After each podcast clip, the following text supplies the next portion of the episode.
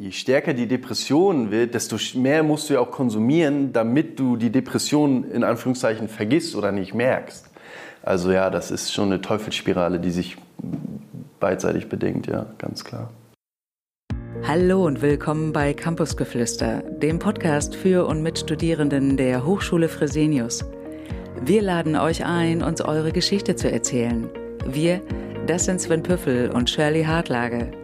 Uns interessiert genau das, was euch wichtig ist und was andere hören sollten. Schön, dass ihr dabei seid. Es ist wieder soweit, eine neue Folge Campusgeflüster. Sehr gut, es kann also losgehen und äh, ich glaube, wir haben heute wieder eine sehr spannende Folge vor uns.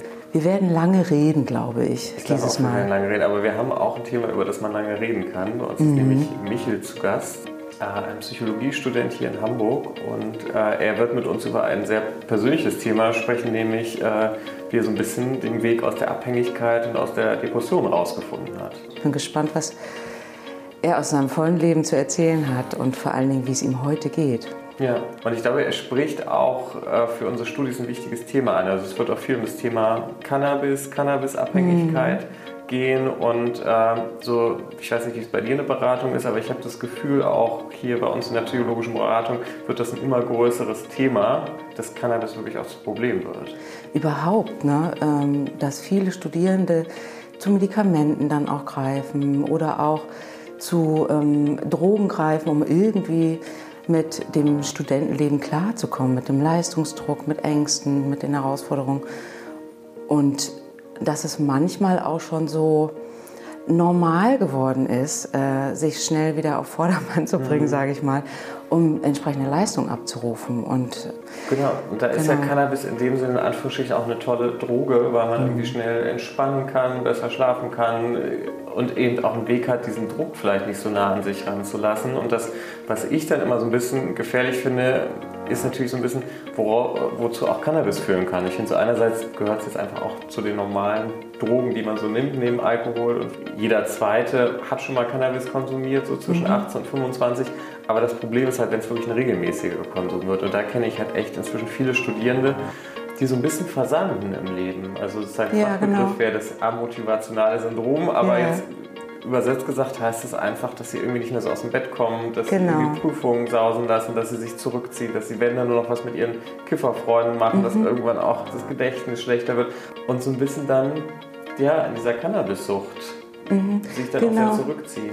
Und irgendwann kommt man auch nicht mehr raus aus dieser mhm. Schleife. Das ist so das eine. Und das zweite auch, was war auch zuerst da? Ne? Weil äh, Cannabis kann auch Depression verstärken bis hin zu, ähm, dass es auch Psychosen befördert und auch natürlich auch Ängste nochmal mhm. befördert. Und das, finde ich, geht dann da total nach hinten los. Ja. Und ich finde wirklich diese, diese Abgrenzung, ich hatte mal eine Studentin, die das auch so ein bisschen genauer erforscht hat, die wirklich auch gesagt hat, es gibt wirklich einen Unterschied zwischen diesen Positivkonsumenten ja. und Negativkonsumenten. Also positiv, die eher für sich sagen, vielleicht so wie wir, vielleicht auch mal ein Bier trinken, einfach mal zur Entspannung mhm. mit Freunden zusammen, mhm. wo man auch einfach sagen muss, das gehört irgendwie auch dazu, so mhm. des Studis, das einfach machen so hin zu diesen Negativkonsumenten, die sagen, ich muss das wirklich jeden Tag nehmen, um einschlafen genau. zu können, um Appetit zu haben, um runterzukommen, um bestimmte Gefühle oder Erinnerungen nicht mehr so richtig zu spüren. Und dann wird es eben auch zur Sucht, wenn man sagen muss, ich kann nicht mehr ohne. Klar, man kann auch in, in blöde Themen reinrutschen, in Abhängigkeiten reinrutschen. Wichtig finde ich dann zu gucken, alles klar, wo finde ich wieder den Drive nach draußen so, ne? Wie geht das? Ich bin jedenfalls total gespannt und freue mich auch auf eine, auf eine etwas andere Folge ja. in dieser zweiten Staffel und was Michel sagt. Erstmal müssen wir Hallo sagen. Schön, dass du bei uns zu Gast bist, Michel. Wir freuen ja. uns total, dass du da bist und auf uns zugekommen bist und gesagt hast, ich habe Lust, meine Geschichte zu erzählen. Ja, ich freue mich, dass ich hier sein darf. Ja, cool, dass du da bist. Und äh, wir starten ja eigentlich immer mit so einer kurzen Vorstellung, aber da haben wir gedacht, wir machen das heute mal ein bisschen anders. Äh, wir machen die schnellen zehn Fragen. Okay. Es sind entweder oder Fragen. Das habe ich nämlich hier schon lange vorbereitet, wie du gerade gesehen hast. und du musst einfach sagen, genau, entweder das eine oder das andere. Und so lernen wir und, und auch unsere Hörer dich vielleicht noch ein bisschen besser kennen. Oh, ein paar tricky Fragen also. Genau. Frühaufsteher oder Langschläfer? Frühaufsteher. Meer oder Berge? Mm, Meer. Strukturiert oder chaotisch? Strukturiert. Äh, Hip-Hop oder Heavy Metal? Mm. Wow. Ja, Heavy Metal. Äh, Schnitzel oder Pasta? Schnitzel. Landei oder Großstädter? Landei. Samstag oder Sonntag? Sonntag. Unsichtbar oder Gedankenlesen? Gedankenlesen. Die oder das Nutella? Das Nutella. Jogginghose oder Jeans? Jeans. Okay, vielen Dank. So schnell kann es gehen, die schnellen zehn. Und jetzt äh, können, ich finde, manchmal reichen ja wirklich so ein paar Fragen aus, um schon so einen ersten Blick auch zu bekommen auf dich.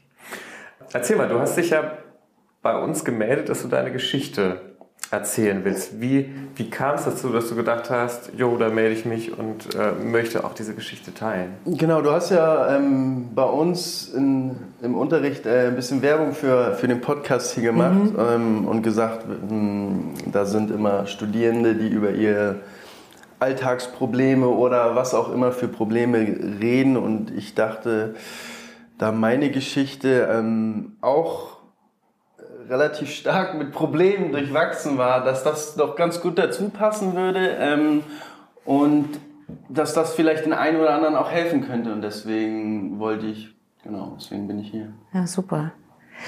Wann würdest du sagen, hat denn deine Geschichte angefangen, die du uns heute erzählen willst? Also meine Geschichte ist grob gesagt, ähm, ich war circa ja, acht Jahre lang ähm, drogenabhängig und ähm, angefangen hat das so mit ähm, 15, 16, als ich das erste Mal so richtig in Kontakt mit illegalen Drogen gekommen bin. Ich habe davor schon Alkohol getrunken und ähm, auch geraucht. Aber um die Zeit ging das so los, dass ich das erste Mal in Kontakt mit, ähm, mit Gras gekommen bin und das auch äh, konsumiert habe mit ähm, Freunden. Und das ist dann irgendwann halt immer mehr geworden und immer mehr und ist immer stärker zu einem festen Bestandteil in meinem Leben geworden und hat andere Teile stark verdrängt, bis sich am Ende des Tages irgendwann nur noch ähm, um, um Gras und andere Drogen gedreht hat im Grunde.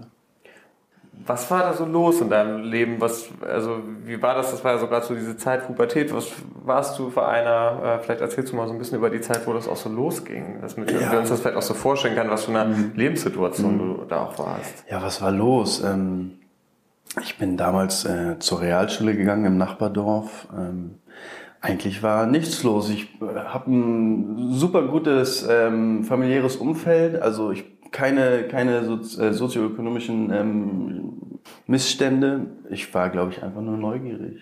Und die Neugier hat das dann dazu getrieben, dass das zum, zur Gewohnheit wurde irgendwann, ja. Wo hast denn das herbekommen, das äh, Gras ne?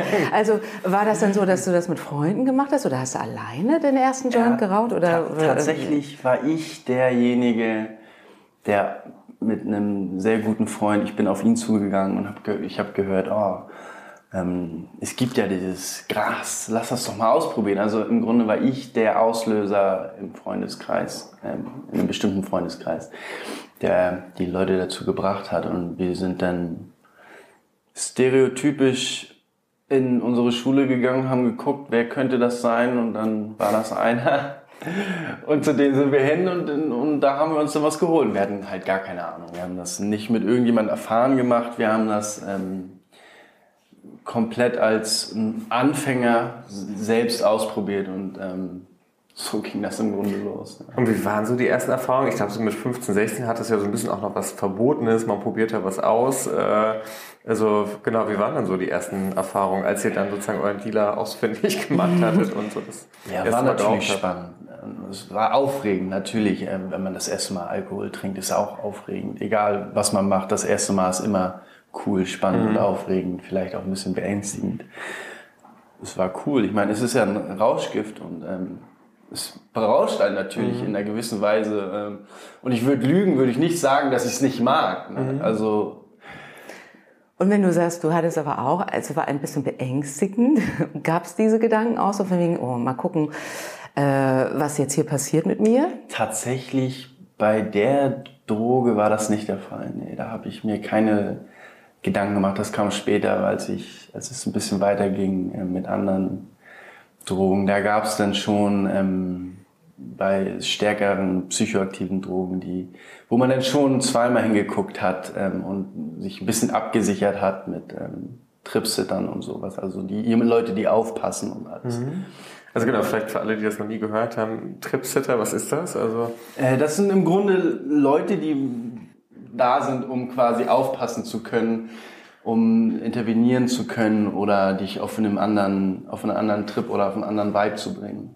Und was sind das so für Menschen? Also nimmt man dann irgendwie, irgendwie einen guten Freund, der dann irgendwie der Tripsitter ist? Oder also das klingt, als wäre das so ein halber Beruf. Ja, genau. Wie so ein Sozialarbeiter. Ja, genau.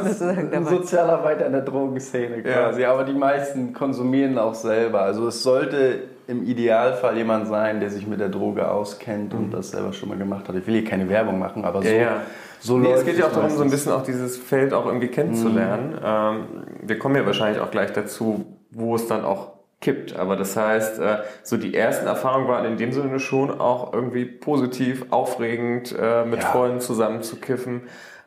Also das ging ja wahrscheinlich auch mal ein paar Monate oder Jahre. So, wann hast du das erste Mal gemerkt, mh, hm, so ein bisschen verändert sich was? Das war so mit 18 nach so zwei, anderthalb, zwei Jahren. Also ich bin nach der Realschule äh, auf, auf eine weiterführende Schule gegangen. Das war nach ähm, Dänemark in ein Internat für die deutschsprachige Minderheit. Und da ging das genauso weiter mit dem Drogenkonsum, hat sich sogar noch verstärkt und ähm, noch, ist noch viel extremer geworden. Und da habe ich gemerkt, dass das halt irgendwann nur noch mein Leben bestimmt hat. Also mehr unbewusst als bewusst habe ich mich unwohler gefühlt in der Situation und wollte dann am Ende dann auch raus, habe habe die Schule gewechselt, bin wieder nach Deutschland. Aber da war so, wenn ich jetzt zurückblicke, damals habe ich es nicht gesehen, aber jetzt rückblickend ist das der Punkt gewesen, wo ich unbewusst gemerkt habe, dass das doch nicht das Richtige ist. Und ähm, woran hast du gemerkt, dass, dass sich was verändert? Hast du dich verändert? Hat dein Umfeld sich verändert, dadurch, dass du mehr konsumiert hast? Also ganz krass hat man es an meinen äh, schulischen Leistungen gesehen. Äh, man konnte, in Dänemark war das, ist das System ein bisschen anders. Man kann da schwänzen, Frawehr nennt sich das, und äh, man hat so einen bestimmten Prozentsatz, da sagen die noch nichts. Mhm. Und ich habe das mitbekommen von anderen Leuten, die auch natürlich konsumiert haben und die haben es immer ausgereizt und ich habe es natürlich dann auch ausgereizt, weil ich mir denke, ja, mehr Freizeit, länger schlafen ist ja ganz cool. Genau, damit ging das los. Und dann ging das auch mit ähm, der schulischen Leistung, die sind in den Keller gerutscht. Und ich habe nicht mehr so viel mit Leuten gemacht, die nicht konsumiert haben. Also ich habe am Ende nur noch mit Leuten rumgehangen, ähm, nach der Schule, wenn ich zur Schule war, ähm, ab in die Stadt zu Freunden gegangen und habe da dann den Tag gesessen und äh, reingeraucht. Das ist ja ganz häufig so, dass sozusagen je mehr man auch hm. sich in der Droge verliert, man dann wirklich auch so ein Suchtumfeld hat. Also dann wirklich dann hauptsächlich nur noch mit seinen Kifferfreunden ja, oder sowas stark, macht. Ja. Und du hattest ja auch so diesen Satz gesagt, ich habe angefangen, dass die Droge mein Leben bestimmt hat. Und das hat vermutlich auch damit zu tun, dass das soziale Umfeld sich immer mehr darum gekreist hat. Aber gab es noch andere Sachen, wo du sagst, so jetzt im Nachhinein betrachtet, da hat eigentlich sozusagen, oder haben die Drogen irgendwie mein Leben eigentlich schon weitestgehend bestimmt? Natürlich ganz stark das soziale Umfeld. Ich hatte kaum noch eigentlich gar nicht mehr mit Leuten zu tun, die nicht in irgendeiner Weise regelmäßig konsumierten. Ähm, und wahrscheinlich auch in meiner Art, wie ich, wie ich denke, also man wird da schon ein bisschen ruhiger, wenn man Tag ein, Tag auch äh, ausraucht, ähm, verändert sich schon die Denkweise und man, man hängt fest in irgendeiner Gedanken Gedankenspirale irgendwann. Ähm, was reden die Leute da über mich? Also es ist jetzt noch nicht so schlimm, dass man irgendwie ähm, so, ein, so einen Anfall hat, eine, Psycho eine Psychose hat, aber man ist schon die ganze Zeit so am, am Grübeln in Anführung, Anführungszeichen und ähm, überlegt sich, ähm, labern die jetzt gerade über mich oder warum, warum machen die das? Die verarschen mich doch oder irgendwie sowas. Das ist ja das, was wir im Vorfeld auch besprochen hatten, ja. dass sozusagen Cannabis natürlich einfach ein großes Risiko darstellt, auch eine Psychose zu entwickeln. Und da gibt es ja auch vieles so dazwischen. Und das, was du berichtest, ist ja eher so was in so einer Zwischenwelt, wo man sagt, man fängt irgendwie an, misstrauischer zu werden, eher so ein bisschen überwertige Ideen zu haben. Und bei manchen Leuten, die haben dann so ein bisschen vielleicht auch das Pech, weil sie vielleicht auch einen höheren genetischen Anteil haben, psychotisch zu werden, die dann wirklich in so eine mhm. Psychose mit Wahnideen oder Halluzinationen dann wirklich auch reinrutschen. Das sind ja leider nicht wenige, denen das durchs Cannabis passiert. Ja, oder auch Angstzustände bekommen und deswegen natürlich dann wieder dann Cannabis nochmal mehr äh, konsumieren. Kennst du vielleicht auch, dass bestimmte Stimmungszustände dazu geführt haben, vielleicht auch noch mehr zu konsumieren oder auch noch mal was Neues mit reinzunehmen an Droge, oder?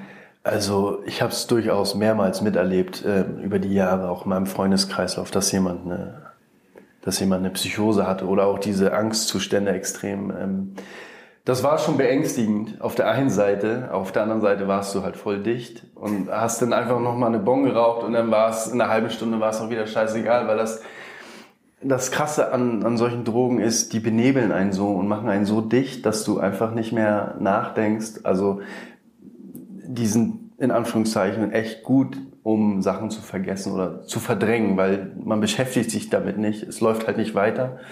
Aber ja, du verdrängst halt nur und äh, ändert halt nichts an der Situation an sich. Und was musstest du verdrängen?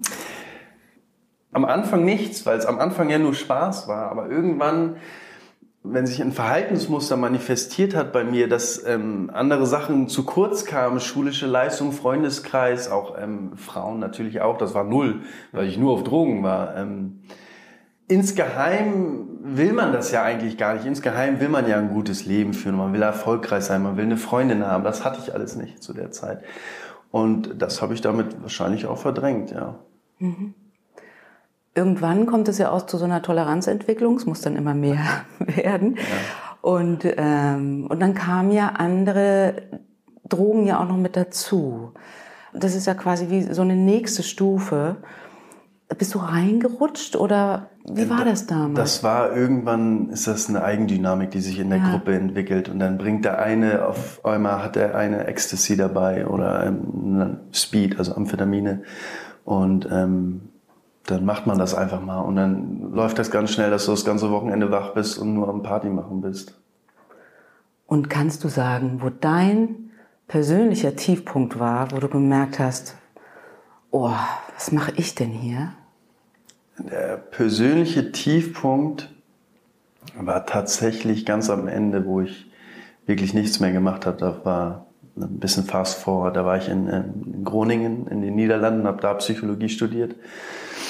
Da lief das dann irgendwann so weit, dass ich ähm, keine, keine Leistung erbracht habe, nicht mehr zur Uni gegangen bin, ähm, nur noch in den Coffeeshops gegangen habe und auch nichts mehr gegessen habe. Ich habe in der Zeit in ein paar Wochen circa 20 Kilo verloren oder so und das war so der Tiefpunkt körperlich, seelisch. Da bin ich dann halt auch, da haben mich meine Eltern, Gott sei Dank, ähm, haben mich da rausgeholt. Und, genau, du hast ja auch gesagt, äh, zu uns im Vorgespräch, dass irgendwann auch so Depressionen dazugekommen sind. Äh, siehst du da für dich irgendwo auch einen Zusammenhang äh, mit den Drogen? Also hat sich das irgendwie gegenseitig bedingt? Äh?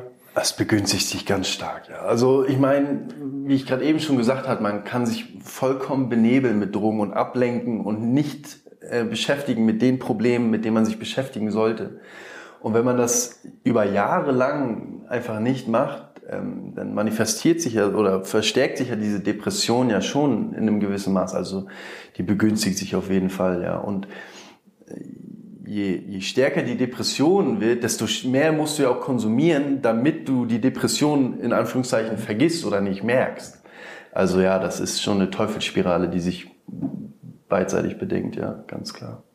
Und bist du damit irgendwo ähm, in Behandlung dann auch gewesen, was die Depression betrifft und äh, auch dann natürlich die Drogen? Gab es irgendwann mal einen Punkt, wo du gesagt hast, ich glaube, ich muss mir jetzt mal hm. Hilfe suchen und muss das mal zum Thema machen? Das war, wie gesagt, ganz am Ende. Ähm, da bin ich, haben mich meine Eltern rausgeholt aus ähm, Groningen, aus der WG.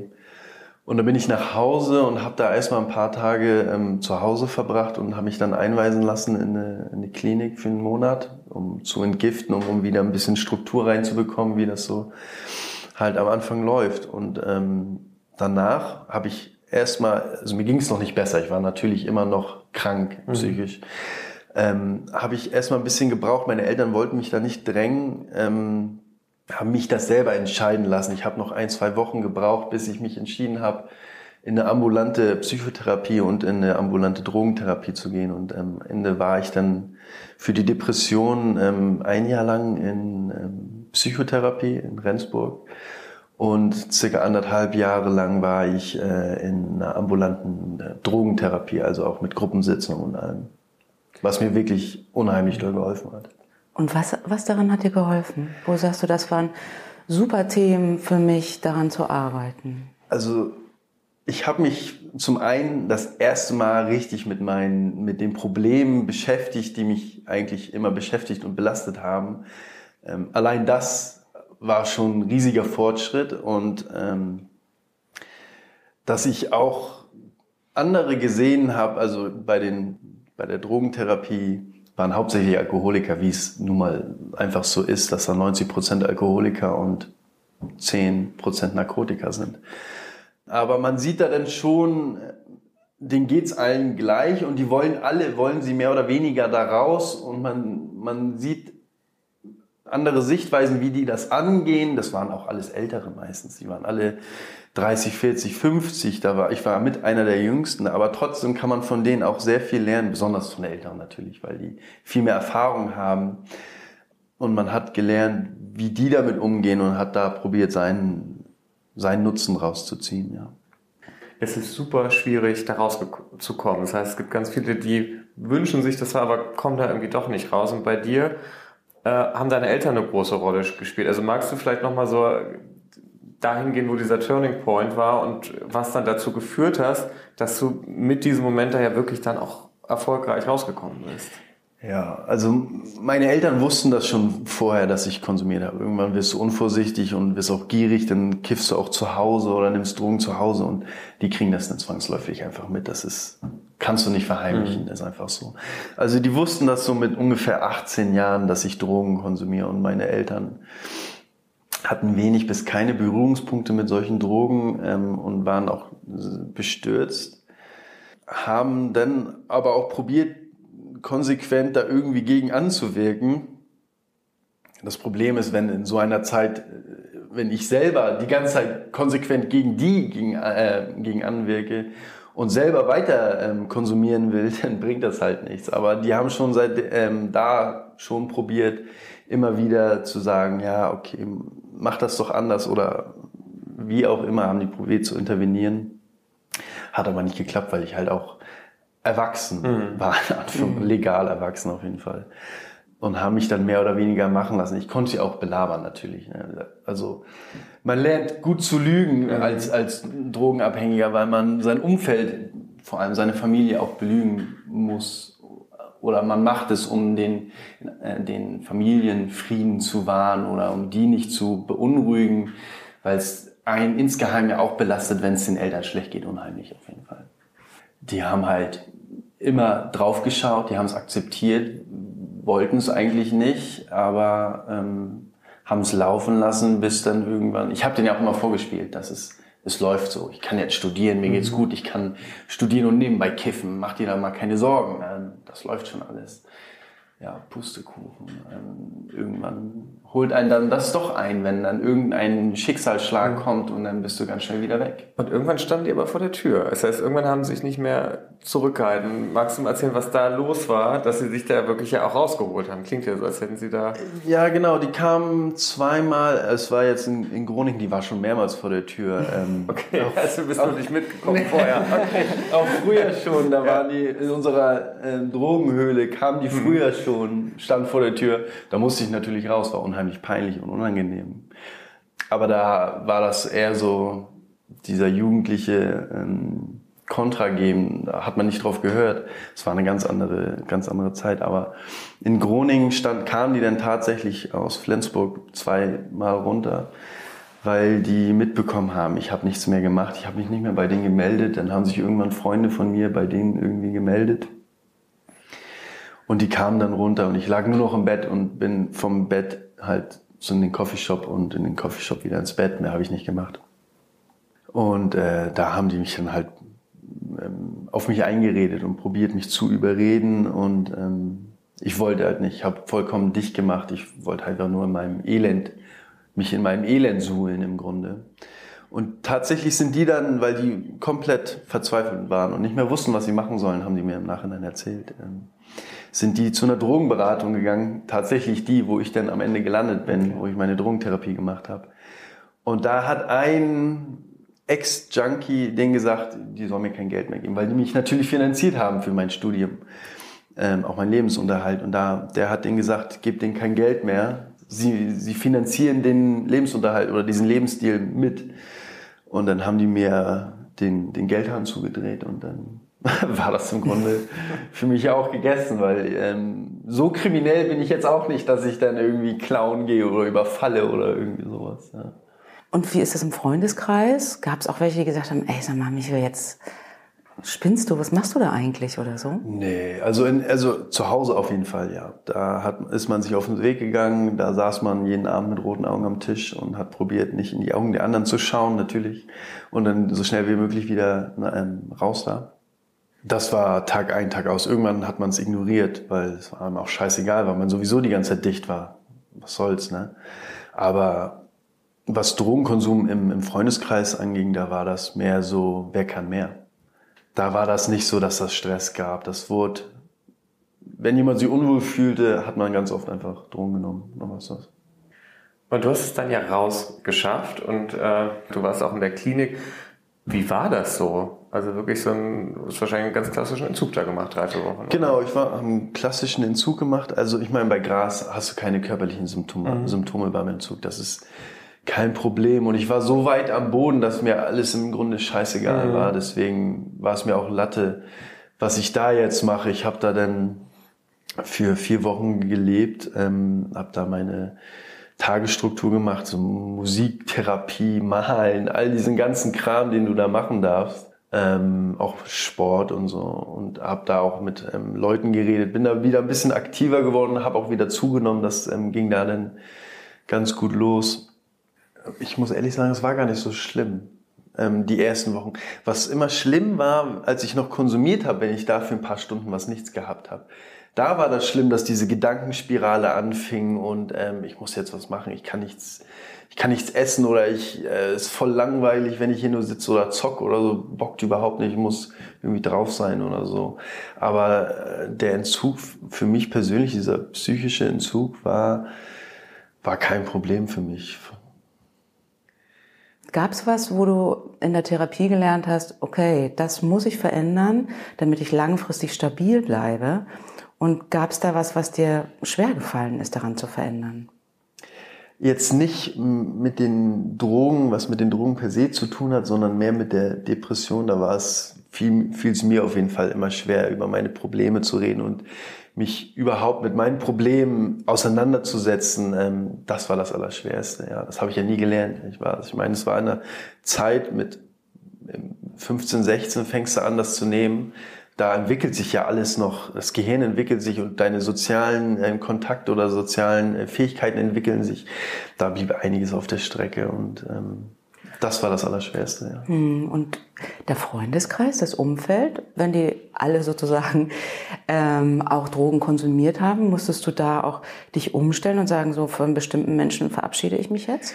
Ähm, tatsächlich nicht. Der ist irgendwann ist der so ein bisschen auseinandergebrochen. Wir waren so ein Stammfreundeskreis von acht bis zwölf Leuten teilweise, die sich dann halt auch jeden Tag, jedes Wochenende getroffen haben, um zu ballern. Ähm, der ist mit der Zeit immer weniger geworden. Andere Leute haben auch von sich aus aufgehört, erstmal mit den harten Drogen, dann auch mit den Anführungszeichen weichen Drogen. Einige sind dabei geblieben, aber das ist, hat sich so zerstreut und äh, mit den Leuten, mit denen ich Kontakt haben wollte, ähm, habe ich trotzdem weiter Kontakt gehabt, auch wenn die konsumiert haben. Das war mir im Grunde egal und es war für mich auch kein Problem, ähm, muss ich ehrlich sagen, wenn die weiter konsumiert haben. Ich war dann zu der Zeit äh, stabil genug. Und ich hatte dann auch irgendwann ähm, mein eigenes Leben. Ich hatte, habe mir eine Arbeit gesucht, äh, also ich habe gearbeitet und habe ähm, extrem viel Sport gemacht, weil ich halt mein Gewicht wieder hochholen ähm, wollte und auch ein bisschen ähm, mehr Muskeln aufbauen wollte. Also, dass ich mein eigenes Leben gelebt habe und meine eigenen Hobbys äh, entwickelt habe, die nichts mehr mit Drogen zu tun haben. Das war eigentlich, glaube ich, das, was mir am meisten geholfen hat. Was mich auch erfüllt hat im Grunde. Ne? Also wenn, wenn du etwas hast, was dich ausfüllt und dass du zufrieden bist, dann hast du ja gar kein Bedürfnis, irgendwas anderes zu haben, was dich ausfüllt und dich befriedigt, weil du ja schon zufrieden bist. Also mhm. ich glaube, das war der, der mhm. Knackpunkt, etwas zu finden, was mich äh, zufrieden macht und auslastet. Und was ist das heute? Heute ist es Uni und Sport. Also ganz stark Uni. Und du wolltest schon immer Psychologie studieren. Schon als Kind wusstest du, du willst Psychologie studieren. Äh, richtig? Ja, als, also ich wusste nicht, dass es das Fach Psychologie gibt, weil ich halt zu klein war. Aber ich wusste, dass ich schon immer irgendwas mit ähm, Menschen machen will, weil mich das unheimlich, ich fand es unheimlich spannend, wie zu ähm, erforschen oder zu entdecken, wie, wie, wie Menschen so ticken oder warum auch ich selber so denke, wie ich denke und wie sich Menschen in Interaktionen ähm, verhalten. Das fand ich schon immer spannend. Und das war eigentlich schon immer das, was ich machen wollte. Relativ alternativlos ähm, vielleicht, aber ich meine, am Ende bin ich jetzt hier, also es läuft anscheinend. Nun gibt es ja so Menschen, die sagen, ich äh, gehe ganz bewusst mit den Erfahrungen, die ich gemacht habe, sei es eine psychische Erkrankung, sei es eine Depression oder sei es auch mit einer überwundenen Suchterkrankung, gehe ich ganz bewusst dahin, wo ich vielleicht auch was tun kann, präventiv in Schulen oder spreche mit Menschen, was würdest du persönlich aus deinen Erfahrungen sagen? Also ich würde auf jeden Fall mehr Aufklärung betreiben bei mir. In meiner Schule zum Beispiel, ich habe auch unterschiedliche Beispiele gehört, wo es halt so war. Aber wir haben eigentlich keine Aufklärung darüber gehabt. Wir haben Aufklärung über AIDS gehabt, natürlich, aber über sowas halt gar nicht. Ähm, das sollte auf jeden Fall extrem verstärkt werden, auch in jungen Jahren, weil die halt sehr empfänglich für sowas sind. Ähm, aber dass es nicht mehr so verteufelt wird und mehr akzeptiert wird, dass es halt auch Leute gibt, die nicht nur Alkoholiker sind oder Alkohol trinken, sondern es gibt auch Leute, die sich anders berauschen. Das ist einfach, seit, seit Menschen denken, ist das eigentlich normal und das sollte ähm, auch als normal in Anführungszeichen angesehen werden und dementsprechend auch behandelt werden und nicht abgeschoben und ausgegrenzt werden. Das ist ähm, ganz stark, ja. Und wie kann man sich schützen?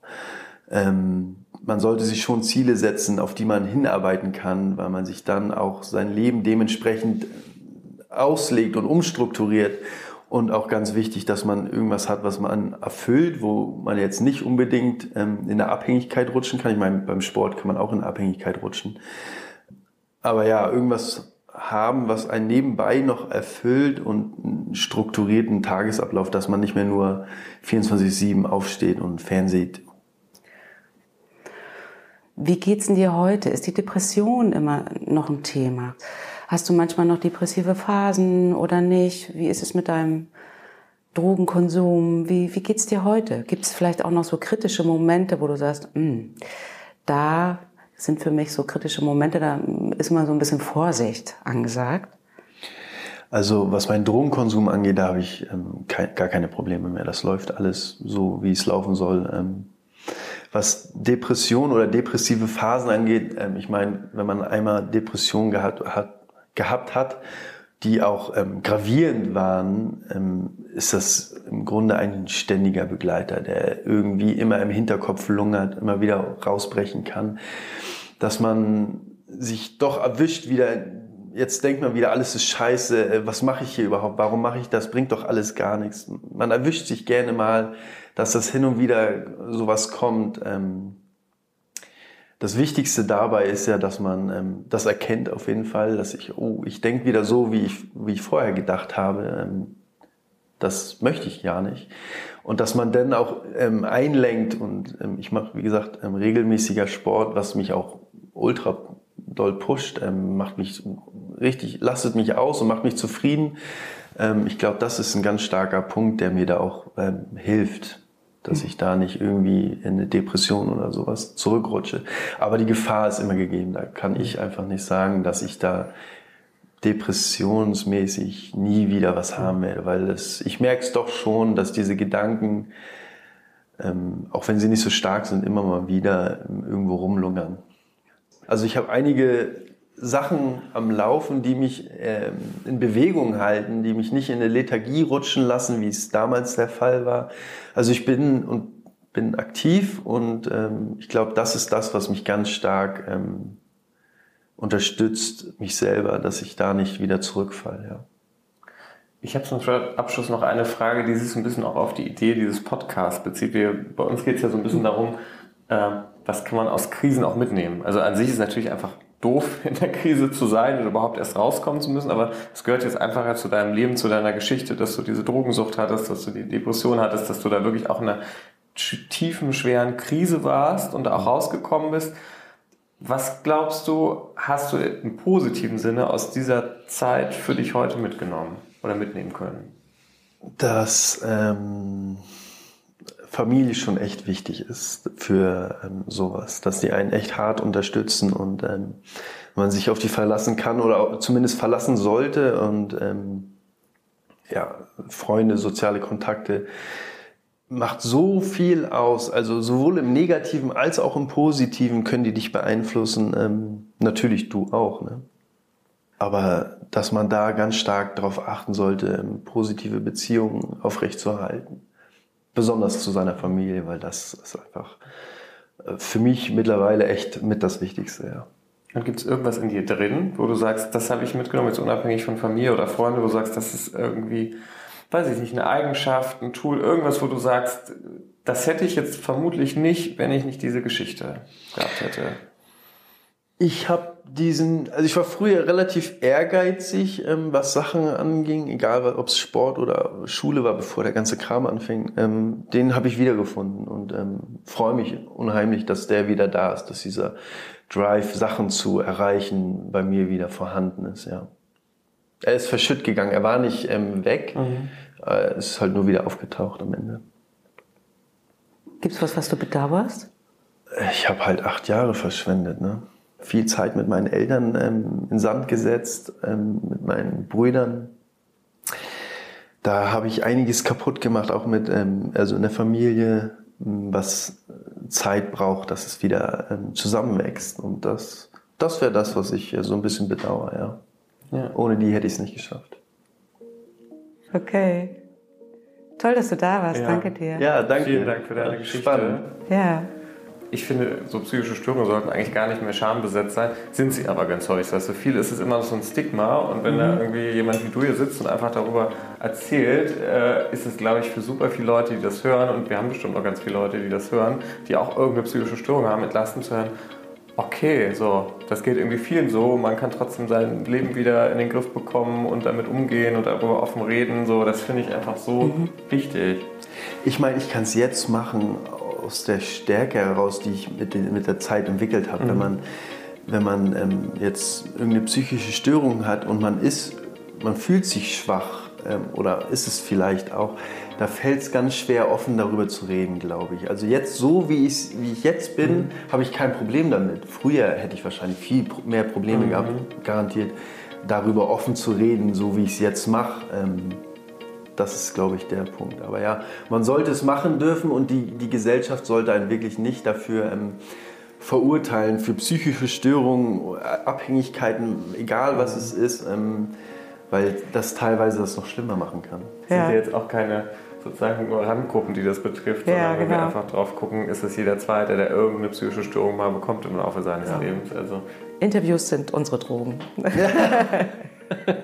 genau ja, jeder kickt seinen Kick man, irgendwo. Wo ne? man genau seinen Hoch dann irgendwie. Das kann ja auch sein, dass wir dich nicht zum letzten Mal eingeladen haben. Vielleicht gibt es ja auch noch mal was, wo wir sagen, ach, da kamen vielleicht viele Fragen oder sowas und dann laden wir dich noch mal ein. Man weiß es ja nicht. Ja, sehr gerne. Ja. Na, hören wir dann. Ne? Mhm, genau, hören wir dann. Schön, dass ihr zugehört habt. Wenn ihr Fragen oder Kommentare habt oder ihr selbst eure Geschichte hier in diesem Podcast teilen wollt, dann schaut in unsere Show Notes und schreibt uns. Wir sagen, komm wie du bist und bis zum nächsten Mal.